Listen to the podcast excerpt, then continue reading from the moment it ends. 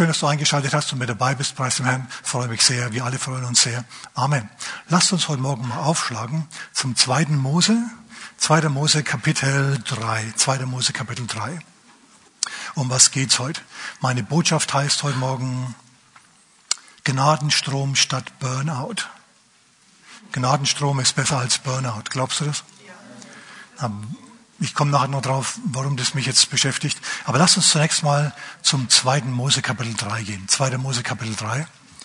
Dort ist ein Hirte namens Mose mit den Schafen seines Schwiegervaters Jethro unterwegs. Und während er so durch die Wüste geht, fällt ihm plötzlich auf, dass da ein Blitz aus heiterem Himmel runterzuckt und einen Dornbusch trifft. Dieser Dornbusch kracht und knackt, als ob er brennen würde und steht lichterloh in Flammen. Nur der verbrennt nicht. Normalerweise ist ein Dornbusch ziemlich schnell verbrannt. Warum? Weil nicht viel dran ist. So ein Dornbusch hast du vielleicht selber im Garten, da ist nicht viel dran.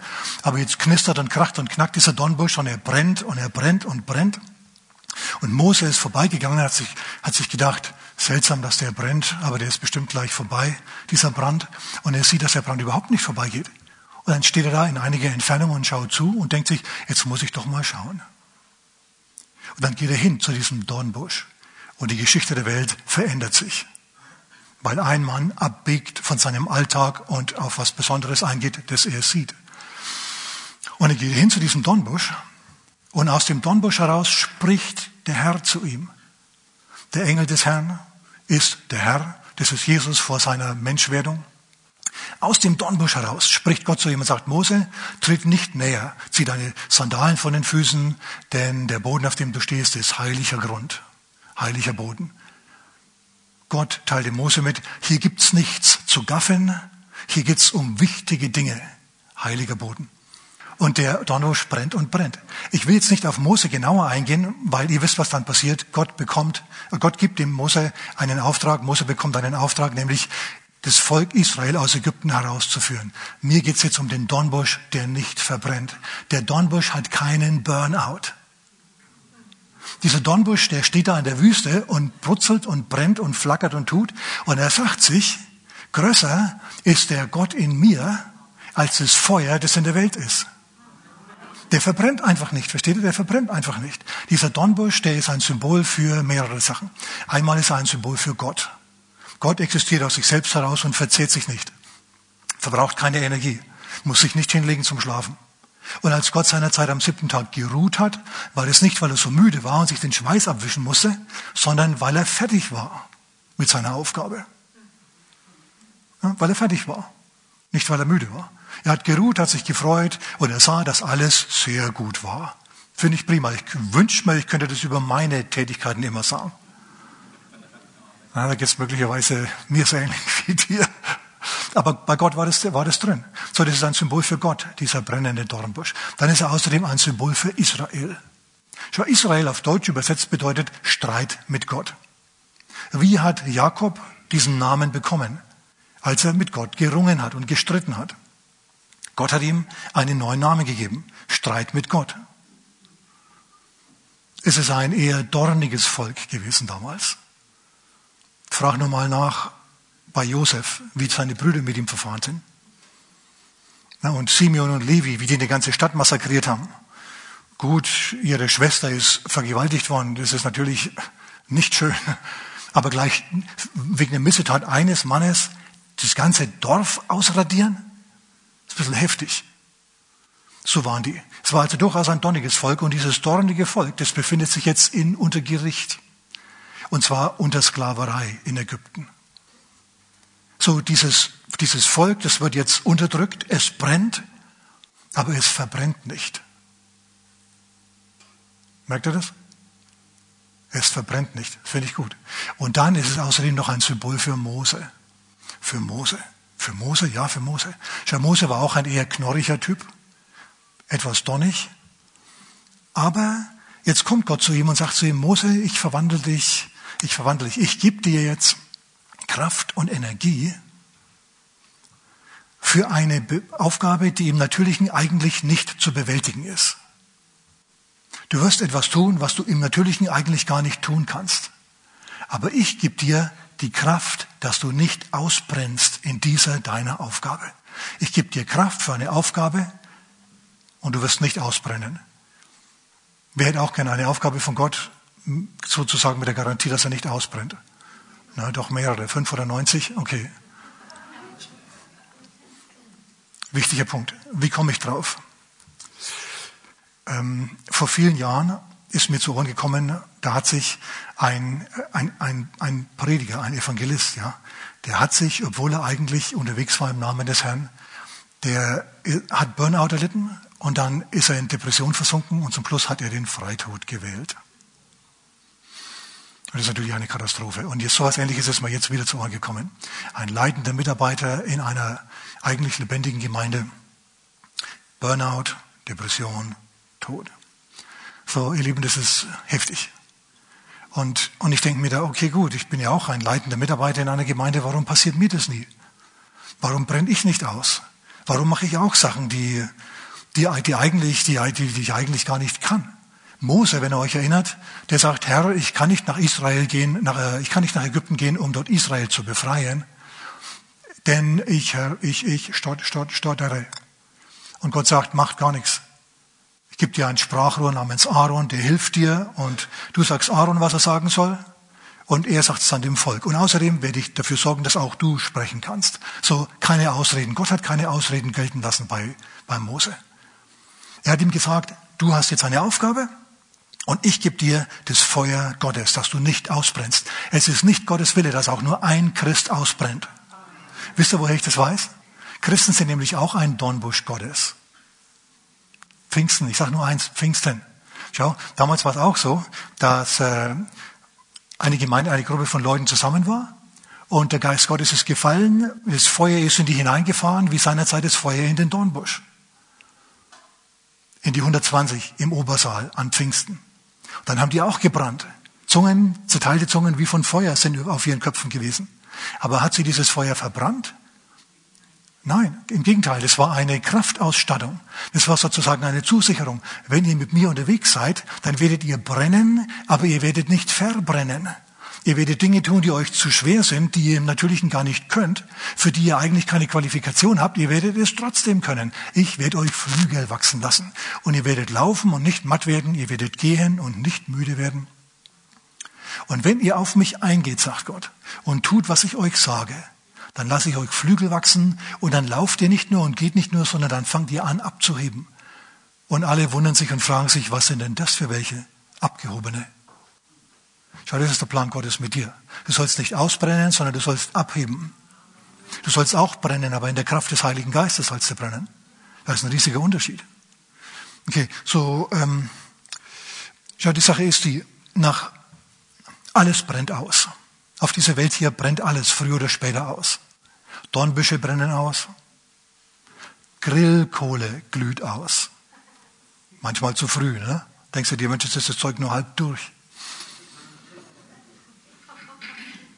Deine Lust zu arbeiten äh, brennt manchmal aus. Die erste Liebe brennt aus. Man beginnt ein Projekt mit Begeisterung und hinterher artet es dann in Arbeit aus. Dann kommen die Mühen der Ebene. Das ist normal, das ist völlig normal. Man muss es wissen, dass es normal ist. Schau, alles, was du beginnst, beginnst du mit großer Begeisterung und nach einer gewissen Begeisterung setzt sich Gewohnheit durch, du gewöhnst dich an die, an die Besonderheit. Bist jetzt verheiratet mit einer Traumfrau oder mit einem Traummann, das ist so schön, das ist so wunderbar. Nach einiger Zeit merkst du dann, hey, die nörgelt ja dauernd. Und sie merkt, hey, der hat ja überhaupt keinen Beruf, der geht ja gar nicht arbeiten. Was ist los mit dem? Auf die Art und Weise wachen sie langsam auf und merken, hm, wenn das was werden soll, dann müssen wir dran arbeiten. Schau, das ist dann ein Moment, in dem Gott dir Öl nachfüllt und dich weiter, die ganze Sache weiter brennen lässt und gut werden lässt. Und es muss nicht ausbrennen. Sag mal jemand Amen. Lasst uns vielleicht nochmal beten, bevor wir richtig einsteigen ins Wort Gottes. Halleluja. Halleluja. Vater, wir bitten dich um deine Salbung auf unseren Ohren und auf meinem Mund, Herr. Vater, wir bitten dich, dass du auf meinem Mund mit meinen Worten Klavier spielst, Vater, dass die Töne ankommen, dass sie einsinken, Vater, und ihr Werk tun. Lass es Gottes Worte sein. Und lass uns hören, wie Jünger hören, Vater. Tu uns die Ohren auf, damit Befreiung stattfindet und die Ketten der Gesetzlichkeit gesprengt werden und der Burnout abfällt und die Depression weicht im Namen des Herrn Jesus und stattdessen Kraft und Mut und Zuversicht Gottes kommen. Vater, nichts weniger wollen wir heute Morgen in Jesu Namen. Amen. Amen. Okay, lass uns weiterschauen. So, ähm, die Sache ist, du sollst Gott durch dich arbeiten lassen Du sollst Gott gar nicht, du sollst nicht unbedingt für Gott arbeiten. Lass Gott durch dich arbeiten. Okay, ich muss jetzt natürlich konkret werden, damit wir da was mitnehmen heute. Lasst uns mal, oder ich, ich, ich sag so, im Matthäus Kapitel 19, Abvers 16, steht eine Begebenheit von einem Mann, einem jungen Mann, einem reichen jungen Mann, der zu Jesus kommt und vor ihm niederfällt und sagt, guter Meister, was muss ich tun, um ewiges Leben zu bekommen. Und Jesus schaut ihn an und sagt, hm, halte die Gebote. Und er sagt, welche denn? Und Jesus sagt, du sollst nicht töten, du sollst nicht stehlen, du sollst nicht Ehe brechen und verschiedene andere Gebote. Und dann zum Schluss sagt er, Nächstenliebe, üb Nächstenliebe. Dreh dich nicht so sehr um dich selber und um deine Vollkommenheit, sondern tu was Nützliches für andere. Und der Mann sagt, okay, diese ganzen Gebote, die du jetzt beschreibst, die habe ich alle gehalten. Die zehn Gebote habe ich alle gehalten. Von meiner Jugend an. Offensichtlich hat der Mann das Gesetz genau befolgt, hat sich immer geprüft, ob er auch alles richtig gemacht hat, hat sich jeden Tag geprüft, ob er auch genug Bibel gelesen hat, ob er auch lang genug gebetet hat, damit irgendwie jetzt nichts Schlimmes passiert und damit Gott seine Gnade und seine Gunst nicht von ihm wegzieht. Er hat ständig darauf geachtet, dass er Gott gefällt. Er hat sich ständig um sich selber gedreht. Der war offensichtlich unter der Lehre der Pharisäer. Ja, die Pharisäer, die waren nämlich so, dass sie schwere Lasten auf die äh, zusammengebunden haben, theologische, und dann auf die Schultern der Menschen gelegt haben. Jesus hat später gesagt, nehmt auf euch mein Joch. Meine Last ist leicht, sagt Jesus. Ja, und mein Joch ist sanft. Im Gegensatz zum Joch der Pharisäer, das schwer war, und zu den Lasten, die die gebunden haben. So, die waren also so drauf, dass sie sich ständig um ihre Vollkommenheit gekümmert haben, dass sie ständig damit zu tun hatten, dass sie, dass sie vor Gott gut dastanden.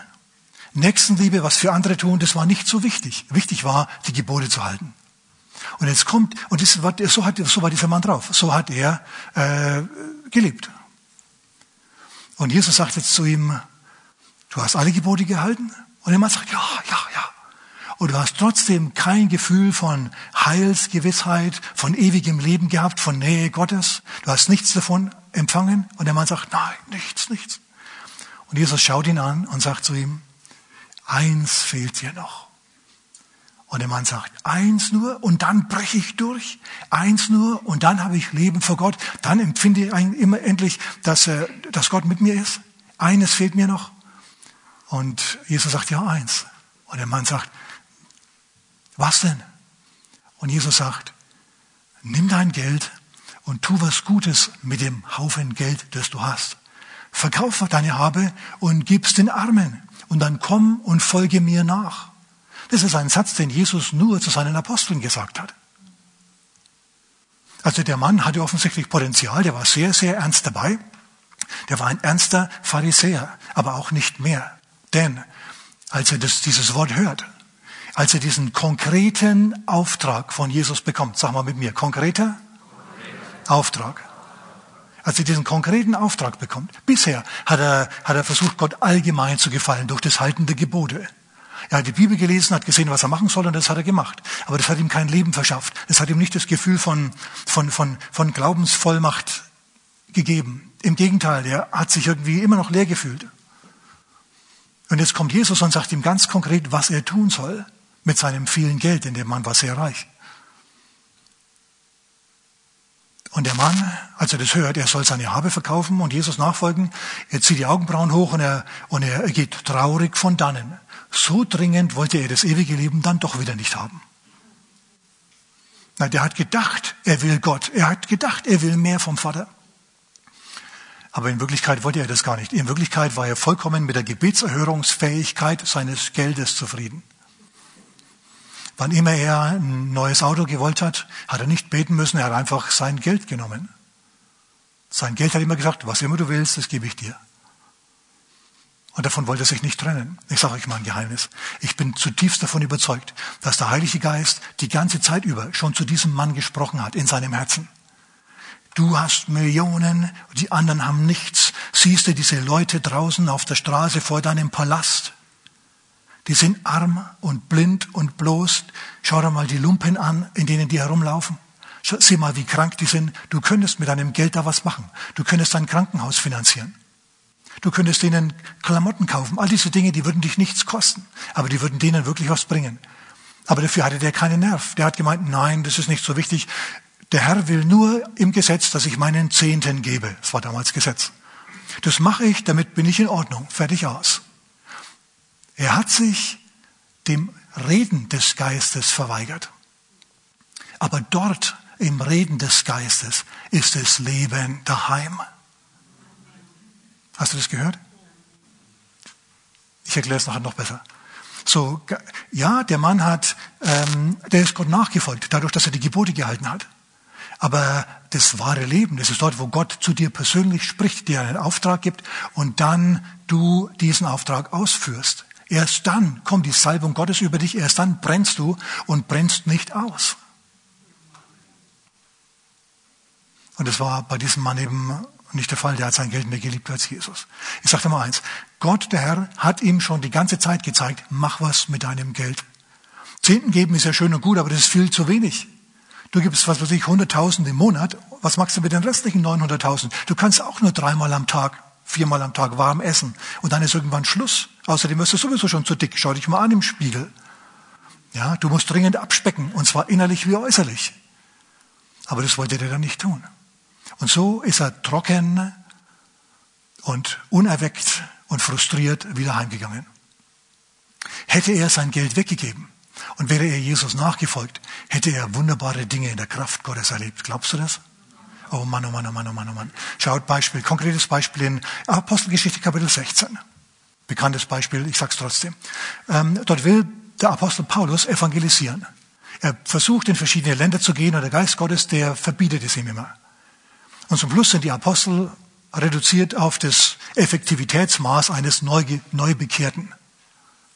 Da tut sich nichts. Bis im Traum Gott zu Paulus spricht, geh nach Mazedonien. Ein mazedonischer Mann winkt ihm zu in der Nacht und sagt zu ihm, komm zu, rüber zu uns und hilf uns. Paulus macht es. Paulus und seine Missionstruppe, die gehen jetzt nach Europa. Das Evangelium kommt nach Europa, nach Philippi. Und dort wird die erste europäische Gemeinde gegründet. Wunderbare Sache. Ähm, jetzt haben die aber kein, überhaupt kein Interesse am Evangelium, die Leute in Philippi. Paulus macht ewig lang rum, äh, geht zu Gebetstreffen, da treffen sich aber nur ein paar Frauen und er wächst einfach nichts. Es tut sich nichts. Schwieriger Boden. Aber er weiß ganz genau, er weiß ganz genau, ich bin auch unterwegs im Auftrag Gottes, auch wenn sich jetzt nichts tut. Ich kann mich immer an den Moment erinnern, an dem Gott zu mir sprach, im Traum, in diesem Traumgesicht, geh nach Europa. Schau, dieses Wort, das hat ihm Kraft gegeben, das hat dafür gesorgt, dass er in widrigen Umständen nicht ausgebrannt ist. Er hat sich gedacht, es muss sich ändern, es muss besser werden, es kann nicht sein, dass Gott mich ruft und sich da nichts tut. Kann nicht sein. Basta. So war er also gut drauf. Er hat sich selber innerlich erbaut. Okay? Wichtig, dass man das kann. Das kannst du aber nur dann, wenn du weißt, du tust, was Gott dir befohlen hat. Du bist dem Auftrag treu. Der reiche Jüngling, der hat es nicht gemacht. Paulus hat es getan. Und jetzt passieren schlimme Dinge. Paulus hilft einer schlimm besessenen jungen Frau frei zu werden. Eigentlich eine wunderbare Sache.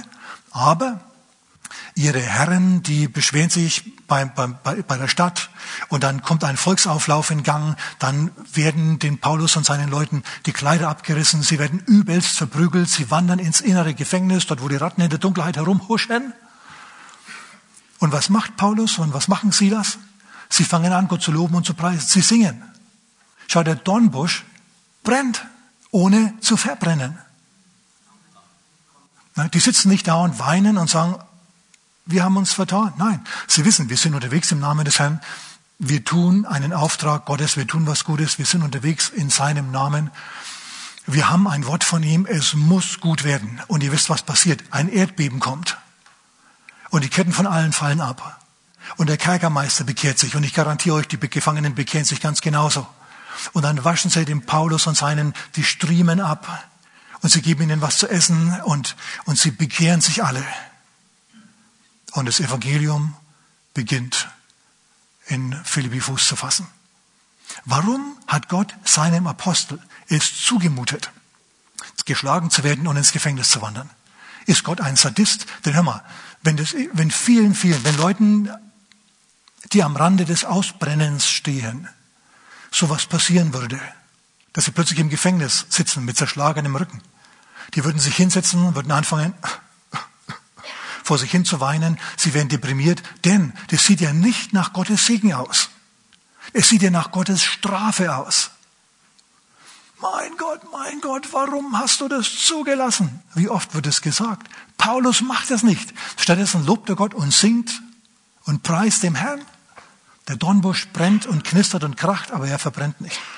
Gut, das Erdbeben hat schon stattgefunden und alle diese Dinge. Die Gemeinde ist gegründet worden. Schau, es hat sich nichts getan in Ephesus, bis Paulus im Gefängnis war. Warum? Weil die einzigen, die in Philippi offen waren fürs Evangelium, alle im Knast saßen. Hast du das gehört? Paulus wäre nie ins Gefängnis gegangen. Da wäre er gar nicht draufgekommen. Er hätte sich auf den Marktplatz gestellt und hätte dort gepredigt, wie er das immer gemacht hat. Er wäre nicht ins Gefängnis gegangen. So, er hätte also die Leute verpasst, die offenen Leute verpasst. Aber so hat er es eben nicht verpasst. Gott hat es erlaubt, dass er ins Gefängnis kommt. Und dort hat Paulus evangeliumsmäßig richtig gehandelt. Er hat gelodert und gebrannt im Heiligen Geist, obwohl es im Natürlichen überhaupt nicht danach aussah, rein logisch nicht richtig war. Und eine Erweckung hat stattgefunden. Die ersten Christen in Europa waren Kriminelle im Knast von Philippi. Und Gott hat sich gedacht, mir egal, wer offen ist, den nehme ich. Wer offen ist, den nehme ich. Lass mir jetzt mal ganz was Wichtiges sagen. Lass mich jetzt mal was sagen über, über Eros und über Agape. Das ist hilfreich. Wenn wir an Eros denken, denken wir an Erotik und an Pornografie und so Zeug. Aber es ist etwas anderes. Eros ist mehr. Schau, Eros, die Gesinnung des Eros, die sagt, ich möchte für mich das Schönste und das Beste. Für mich ist nur das Vollkommene gut genug. Der Mensch strebt nach Vollkommenheit. Und je ehrgeiziger er ist, desto mehr will er Vollkommenes haben. Ein reicher Mann, der sagt sich, ich will die schönste Frau. Und die schönste Frau sagt sich, ich will den reichsten Mann. Eros, das ist purer Eros. Eros sorgt dafür, dass wir für unsere Fußballmannschaft klatschen. Wenn unsere Mannschaft ein Tor schießt, dann sind wir begeistert. Keiner sitzt da und sagt, Tor, diesmal auf der anderen Seite. Ja, nein, warum nicht? Weil es ja dann im, im Tor deiner Mannschaft gewesen wäre. So, du, du schreist und bist begeistert, wenn deine Mannschaft gewinnt. Na, du freust dich, wenn deine Mannschaft oder dein, der Vertreter deines Landes in, Euro, in Olympia eine Medaille gewinnt. Das ist Eros. Der Drang, das Heimatland zu lieben und zu jubeln, wenn die Mannschaft gewinnt, das ist Eros. Und Eros ist es, was in den Menschen lebt und webt und was die Menschen wollen. Und jetzt denken sie, dass Gott genauso ist und genauso denkt. Sie denken, wenn du Gott nahst, dann musst du vollkommen sein, vollkommener als vollkommen, so vollkommen wie Gott. Nur dann, wenn du so vollkommen bist wie Gott, genug gebetet hast, genug Bibel gelesen hast, immer brav bist und nichts magst, was Spaß macht, dann nimmt Gott dich an, dann bist du so, dann, dann, dann nimmt er dich möglicherweise an, dann bist du möglicherweise gut genug, dass er dich annimmt. Denn Gott will das Schönste, das Größte, das Beste, Gott verlangt Vollkommenheit. Und so arbeiten sich die Menschen ab und rackern sich ab und versuchen gut genug für Gott zu werden. So kommt nie im Leben ein Gnadenstrom in Gang, sondern so landest du im Burnout. So landest du unweigerlich in der Depression. Gott ist völlig anders. Gott ist ganz, ganz anders. Gott ist nicht Eros, Gott ist Agape. Schau, Agape ist auch ein griechisches Wort und ähm, bedeutet auch Liebe. Eros bedeutet Liebe, Agape bedeutet auch Liebe. Ähm, Agape war ein Wort, das es schon gegeben hat in der griechischen Welt damals, aber das war irgendwie ziemlich farblos. Erst das Neue Testament, Jesus und die Apostel haben diesem griechischen Wort richtig Leben eingehaucht. Johannes, der Apostel, dadurch, dass er gesagt hat, Gott ist Agape, Gott ist Liebe. Agape ist völlig anders. Agape sagt nicht, ich nehme dich nur an, wenn du vollkommen bist. Ich bin der reichste Mann, du musst deswegen die schönste Frau sein. Das ist Eros. Aber Gott ist nicht so. Gott ist Agape. Agape ist anders. Agape sagt, komm zu mir, wie du bist. Komm zu mir, wie du bist. Und ich werde dafür sorgen, dass du so wirst, wie ich dich haben will. Komm zu mir, in, egal welcher Zustand. Du musst nicht vollkommen sein. Komm zu mir, sagt Jesus, alle ihr mühseligen und beladenen. Wir würden heute sagen, komm zu mir, alle ihr ausgebrannten alle, die ihr unter dem Joch der Pharisäer leidet, kommt zu mir und nehmt auf euch mein Joch und lernt von mir. Und ich werde euch Ruhe geben für eure Seelen. Lasst uns von Jesus lernen. Okay, jetzt pass auf. Ähm, das Besondere an Jesus ist das, dass, beziehungsweise, dass Gott nicht nur aus Geboten bestand für ihn, sondern dass Gott zu ihm in sein Herz hinein gesprochen hat ihm einen Auftrag gegeben hat. Wenn er diesen Auftrag erfüllt hat, dann war Leben in der Bude. Dann war, dann war, dann hat er, dann hat er äh, Leben gemerkt, um es mal so auszudrücken. Schau, Jesus sagt in, im Johannesevangelium Kapitel 4, Vers 32 ungefähr, dort sitzt er an einem Brunnen in Samaria. Es ist heiß, er hat nichts zu essen und getrunken hat er auch gerade nur einen Schluck. Die Jünger, die in der Stadt waren, die kommen wieder mit vollen Einkaufstaschen und, äh, und sie geben ihm was, einen Döner, ja, und die sagen, Rabbi, iss. Und Jesus sagt, ich habe eine Speise, hört mal, ich habe eine Speise, die ihr nicht kennt. Und die Jünger sagen, hat ihm jemand was zu essen gebracht? Hast du ihm was zu essen gebracht? Und Jesus sagt, meine Speise ist, dass ich den Willen dessen tue, der mich gesandt hat. Deine Speise ist, dass du den Willen dessen tust, der dich gesandt hat. Schau, wenn der Vater zu Jesus sagt, wenn der Geist Gottes zu Jesus sagt, wenn er ihm den starken Eindruck vermittelt, berufe eine Versammlung an, miete das Stadion, dann macht Jesus das. Dann spricht er zu Zehntausenden. Wenn der Vater zu ihm sagt, geh nach Samaria, setz dich an einen Brunnen, dann macht Jesus das. Und dann kommt eine einzige Frau an, mit der er spricht. Reicht völlig. Jesus war am Reden Gottes, sondern in Aufträgen Gottes interessiert. Und das ist das, was Leben gibt. Gebote halten und nett sein, das ist alles wunderbar. Aber das Leben ist dort, wo Gott dir einen Auftrag gegeben hat. Deswegen bin ich noch nie ausgebrannt. War ich schon deprimiert? Natürlich. War ich schon frustriert? Hast du eine Ahnung? Selbstverständlich. Aber nie kam, in diesen, kam ich in, den, in, den, in das Fahrwasser, dass ich Burnout hatte und depressiv war und nie. Warum?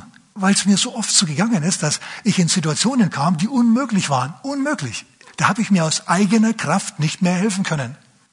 Und plötzlich hat Gott aus dem Nichts heraus eine Brücke geschlagen und plötzlich ging es dann doch weiter. Und zwar gut. Und es ist mir so oft passiert, dass ich mir gedacht habe, der Herr lebt. Und er ist mit mir. Ich bin unterwegs in seinem Namen und es ist richtig gut. Schau, sowas gibt dir Kraft in schwierigen Situationen. Na, ich habe schon erzählt, ihr kennt meine Story seit zu Genüge. Aber ich sage es nochmal für diejenigen, die es nicht wissen. Denn ich stand schon mal in Kanada an einem Nachmittag mit einem kurzen Hemd, mit einem Aktenköfferlein und 50 Dollar in der Tasche. Und die Amerikaner haben mich nicht mehr ins Land gelassen. Konnte nicht mehr in meine Wohnung damals in Tulsa in Oklahoma zurückkehren. Zu meiner Verlobten nichts. Was machst du denn da? Du stehst da und schaust dumm. Da brauchst du die Hilfe Gottes. Vor allem, es war meine eigene Dummheit, die mich in diese Situation hineinmanövriert hat. Aber ich bin dreimal an die Grenze gegangen. Zweimal haben sie mich abblitzen lassen. Beim dritten Mal haben sie mich wieder reingelassen. Warum sie mich wieder reingelassen haben, ist eine andere Story, da kann ich jetzt nicht drauf eingehen. Ne? Andere Zeit, in Afrika, in einem Bürgerkriegsgebiet. Du willst wieder heimfliegen und sie sagen, dein Flug, äh, ist dein, wir haben deinen Sitz anderen Leuten gegeben. Regierungsmitgliedern, die müssen nach Nairobi fliegen zu einer Konferenz. Und du, du musst jetzt schauen, wo du bleibst. Und wir schauen uns an, mein, Mitarbeiter und ich, ja, ehemaliger Polizist und ich, hm, was jetzt? Wir standen im Flughafenterminal, da waren noch die Einschusslöcher, ja, vom, vom Bürgerkrieg eben. Wenn du da landest, dann kommt sofort so eine, eine Kompanie und umstellt das Flugzeug, ja, und du schaust raus und denkst dir, oh, viele Kalaschnikows hier. Hm. Das ist also recht interessant. Und dann, und dann steckst du fest und kommst nicht mehr raus. Und Gott hat's gemacht, dass wir eben doch wieder rauskamen. Mit einer Geschichte kann ich nicht drüber reden jetzt. Oder wir mussten, wir haben ein neues Gemeindegebäude gebraucht. Und ich stehe da und denke mir, Herr, in dieser Kürze der Zeit kriegen wir nie ein neues Gebäude. Du stehst quasi vor der Wand. Ja, fünf Zentimeter von der Wand weg. Und du hast, man hat seine Grenzen. Ja, wenn mir Gott jetzt nicht hilft, dann bin ich geleimt. Dann bin ich gelackmeiert. Dann bin ich geliefert. Und plötzlich tut sich die Tür auf und es geht weiter. Und es geht, und es geht besser weiter als gedacht. Warum passiert mir sowas und andere suchen den Freitod? Warum ist das so? Und das Geheimnis ist meines Erachtens eben genau das, dass, dass, du, dass du Gott als einen Gott anschauen kannst, der mit Eros liebt, der Vollkommenheit verlangt und Heiligkeit und Perfektion in allen Dingen. Das ist aber das falsche Gottesbild. Oder du kannst hergehen und kannst sagen, Gott ist Agape. Gott nimmt mich an, wie ich bin, und zwar immer. Lukas Kapitel 15, ihr kennt die Begebenheit auch. Der verlorene Sohn, der hatte einen Bruder, der genauso verloren war. Der hat auch einen Riesenfehler gemacht und dieser, dieser zweite Sohn, nicht der verlorene Sohn, der zweite Sohn, der daheim geblieben ist, der hatte auch riesige Probleme. Auf den möchte ich jetzt nur kurz eingehen, denn der ist nämlich innerlich in einem Zustand des Ausgebranntseins gewesen. Der hat gebetet, aber nie eine Gebetserhörung bekommen. Der hat immer alle Gebote gehalten, aber die Türen haben sich für ihn nicht aufgetan. Was hat er falsch gemacht? Okay. Zwei Brüder hatten einen reichen Vater, einen reichen Landwirt, Agraringenieur. Und sie kamen zu ihm. Der eine kam mehr zu ihm als der andere. Der Jüngere kam und hat gesagt, Vater, du stirbst nicht schnell genug. Ich will, dass du mein Erbe mir ausbezahlst. Ich halte sie nicht mehr aus. Ich habe so die Schnauze voll von diesem Kuhgestank und Schweinegestank und Schweine gab es da ja nicht, Entschuldigung. Kuh und Schafmist und so Zeugs will ich jetzt nicht mehr. Bin ich vielleicht David oder was? Ich will raus in die Welt. Ich muss, ich, ich, ich will mich erforschen. Und der Vater, der bringt seine beiden Brüder an den Tisch. Und er zahlt sie beide aus. Habt ihr das gehört? Er zahlt sie beide aus. Der eine redet viel und ist sehr zornig und der andere, der sitzt im Hintergrund und schaut nur zu. Der Bruder, der daheim bleibt. Und der eine Bruder, der junge Bruder, der zieht los in die Welt und er verprasst in einem fernen Land all sein Geld. Der ältere Bruder, der bleibt daheim. Der hat allerdings das falsche Bild von seinem Vater. Deswegen ist er zwar daheim, aber nicht glücklich. Jetzt passt auf, was passiert. Der jüngere Bruder, der verheizt sein Geld, verbrennt das Erbe, landet zum Schluss bei den Schweinen und geht in sich. Er geht wirklich in sich und er sagt, bei meinem Vater war es doch gar nicht so schlecht. Ich denke, ich gehe wieder heim und bitte ihn, dass er mich zu einem seiner Angestellten macht, denn ich bin nicht mehr würdig, seinen Sohn zu heißen. Schau, der ist jetzt plötzlich demütig, der ist jetzt plötzlich willig, Aufträge von seinem Vater zu empfangen und zu tun. Stimmt's? So geht er wieder heim. Und der Vater, der nimmt ihn auf, obwohl er nach Schweinemist stinkt, das war für Juden ganz schlimm. Und er küsst ihn links und rechts und er zieht ihm neue Klamotten an, er zieht ihm Sandalen an, er tut einen Ringlein an seinen Finger, einen Siegelring. Er ist jetzt wieder ein Sohn. Der Sohn musste nicht viel erzählen. Der Vater hat gemerkt, der Herzenszustand, in dem der junge Bub jetzt ist, der ist kostbar und wunderbar. Er ist jetzt willig zu tun, was immer ich sage. Und er versteht, dass ich ein liebender Vater bin und es gut mit ihm meine. Wir haben jetzt eine gute Beziehung zueinander. Was hat der verlorene Sohn getan, um vom Vater wieder angenommen zu werden? Rein äußerlich nichts. Er hat lediglich eine bestimmte innere Herzenshaltung gehabt. Ich brauche deine Gnade. Und der Vater hat gesagt, sollst du haben. Und hat ihn wieder aufgenommen. Und dann haben sie eine Party gefeiert. Dann haben sie gefeiert mit, mit, mit Song and Dance, ja, mit, mit Lied und mit, mit, mit Tanz. Und der ältere Bruder, der kam vom Feld herein und er sieht, dass da eine Feier läuft. Und er sagt, ja, was ist denn hier los? Und er weigert sich hineinzugehen, als er mitkriegt, der, der das Erbe verprasst hat, der wird jetzt gefeiert. Der, der alles falsch gemacht hat, der, der nichts richtig gemacht hat. Für den wird jetzt ein, das gemästerte Kalb geschlachtet, für den gibt's jetzt das teure Zeug und den teuren Wein von damals. Sag mal, was ist denn da los? Und er ist so sauer, dass er nicht ins Haus geht. Dann kommt der Vater raus. Der Vater ist nämlich von Herzen demütig. Er kommt raus zu seinem Sohn und sagt, Bub, was ist los? Und jetzt geht das Herz dieses zweiten verlorenen Sohnes, des daheimgebliebenen, endlich auf. Er sagt, dem, der alles verprasst hat, der es nicht verdient, der es nicht verdient, dem gibst du eine, für den schmeißt du eine Party. Und ich, der ich daheim geblieben bin und immer gemacht habe, was du gesagt hast, ich habe nie mal feiern dürfen mit meinen Freunden. In anderen Worten, ich habe immer alles gemacht, was ich, alle Gebote gehalten, was ich gedacht habe, ist richtig. Ich habe immer alle Gebote gehalten und ich habe nie eine Gebetserhörung bekommen. Und der, der in Sünde gelebt hat und jetzt sich bekehrt hat, der kriegt jetzt Gebetserhörungen. Was soll das? Ich bin sauer, ich bin total sauer. Nie habe ich mal ein, ein, ein Böcklein bekommen, damit ich mit meinen Freunden feiere. Wahrscheinlich ist dem die Idee gar nicht gekommen, dass er mal feiern könnte. Weil der ständig mit Arbeit und Arbeit beschäftigt war. Schau, das Bild vom Vater war ein falsches Bild. Der hat, wenn der Vater gesagt hat, Bub, wir müssten wieder mal die Zäune ausbessern, sonst geht uns das Vieh durch. Das sagt wohlgemerkt der Vater zu dem, dem er das Erbe ja auch schon ausbezahlt hat. Also zu seinem, zu seinem Mitunternehmer. Er sagt, Bub, da müssen wir mal die Zäune reparieren. Und der hört jetzt das nicht, ja, das wäre gut für uns als Firma, wenn wir die Zäune reparieren würden, sondern der hört es anders. Der hört, der hört es so. Bub, reparier gefälligst die Zäune. Merkt ihr den Unterschied? Der Vater meint es freundlich und er hat einen Sinn dahinter, hinter seinem Gebot.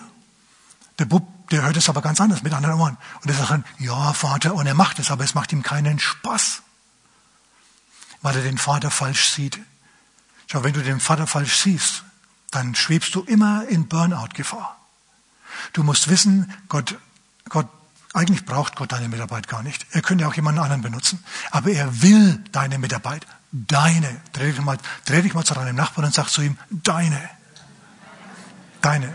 Ja, er braucht, er will deine Mitarbeit. Und wenn du jetzt Ja zu ihm sagst, dann wird es was. Dann zieht bei dir das Leben ein. Also nicht nur Gebote halten und sich ständig um sich selber drehen, sondern fragen, Herr, was soll ich tun? Schau, ein erweckter Christ, der nicht ausbrennen will, Wer will nicht ausbrennen? Ah, okay. Der sollte zwei Sätze ständig irgendwie im Mund führen. Ein Satz ist ein Wort. Danke. Danke, dass du mich angenommen hast. Danke, dass du für mich gestorben bist und auferstanden bist und mir neues Leben geschenkt hast. Danke, dass du einen Gnadenstrom in, in, in Gang setzt für mich. Danke, dass du diese Dinge tust. Ich finde es wunderbar. Und das nächste, der nächste Satz der sollte sein, Herr, hier bin ich, sende mich. Wie Paulus, Herr, hier bin ich, sende mich. Und jetzt pass auf. Die meisten, die wollen leichte Aufgaben haben. Wo sie nicht zu früh aufstehen müssen, nicht zu spät ins Bett gehen, was nicht zu teuer ist, was man mit Leichtigkeit tun kann. Gut. Daher weiß es und entsprechend gibt dir dann entsprechende Aufgaben. Wenn du aber mehr Vollmacht haben möchtest, wenn du richtig die Auferstehungskraft Gottes und die bahnbreche Kraft Gottes erleben willst, dann musst du auch bereit sein, schwierige Aufgaben zu akzeptieren. Jesus kam seinerzeit zu Paulus und hat zu ihm gesagt, ich zeige dir jetzt, wie viel du für mich leiden musst.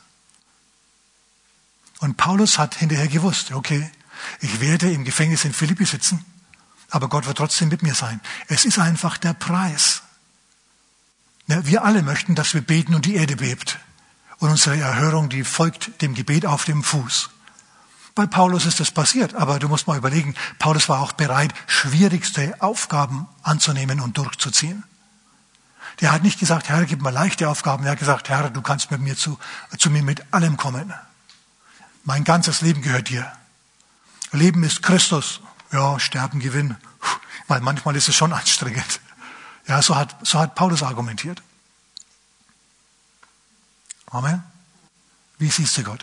Als Sklaventreiber oder als einen liebenden Vater? Schau, Gott ist ein liebender Vater und kein Sklaventreiber. Er will mit dir sein. Er will dir Aufgaben geben, an denen du wächst, die schwierig sein werden, an denen du leiden musst, aber es wird sich immer, immer auszahlen. Und du wirst vielleicht im Feuer brennen, aber nicht verbrennen. Und das ist dort, das ist der Ort, an dem ich sein will. Herr, ja, es dürfte ruhig schwierig sein. Solange du mit mir bist, kann ich das. Mit meinem Gott kann ich über Mauern springen. In einem Satz über kleine Häuser. Ohne Gott ist es natürlich nichts. Ein Punkt noch. Seid ihr noch da für einen Punkt? Okay. Den Unterschied zwischen dem Alten und dem Neuen Testament. Auf den will ich kurz noch eingehen. Schau, im Alten Testament unter den Pharisäern war das Gesetz das Wichtigste. Im Neuen Testament ist es ein wenig anders. Da ist die Nächstenliebe das Wichtigste. Und im Hebräerbrief Kapitel 7, da heißt es sogar, dass das Gesetz wegen seiner wegen seiner Schwachheit und Nutzlosigkeit abgebrochen wird, weggetan wird. Denn das Gesetz hat nichts zur Vollkommenheit gebracht, heißt es. So das Gesetz, wir sind jetzt nicht mehr im Zeitalter des Gesetzes, wir sind jetzt im Zeitalter der Nächstenliebe. Beispiel. Zwischen Altem und Neuem Testament.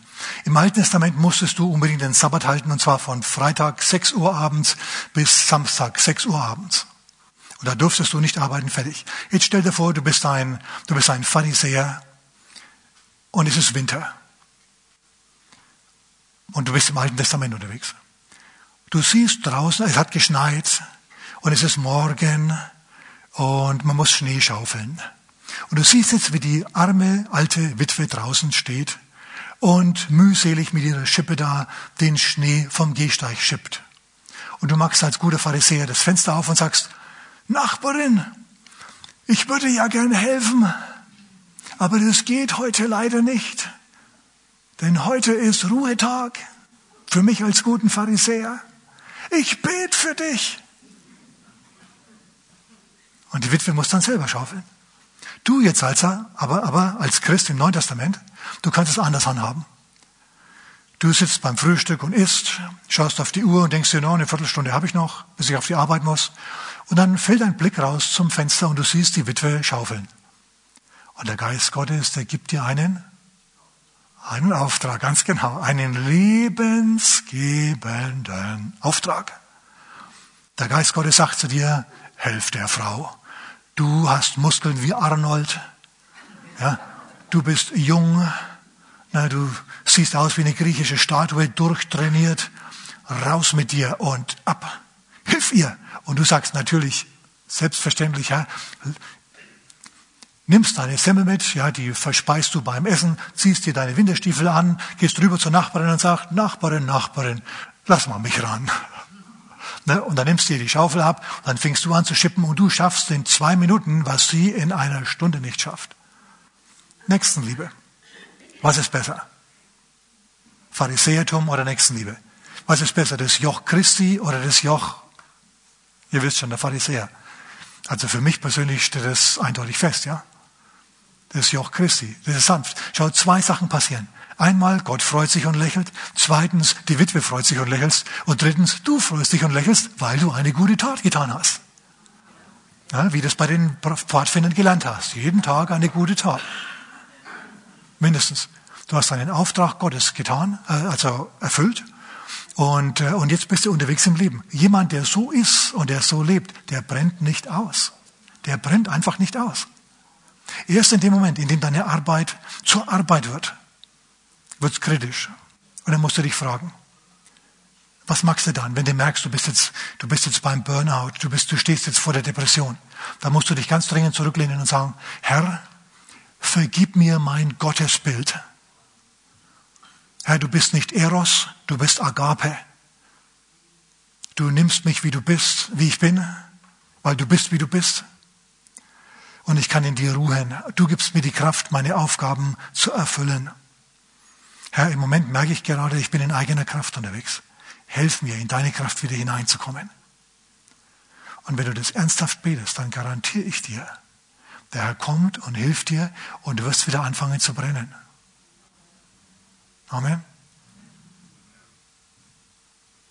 Amen. Wir beten gleich noch.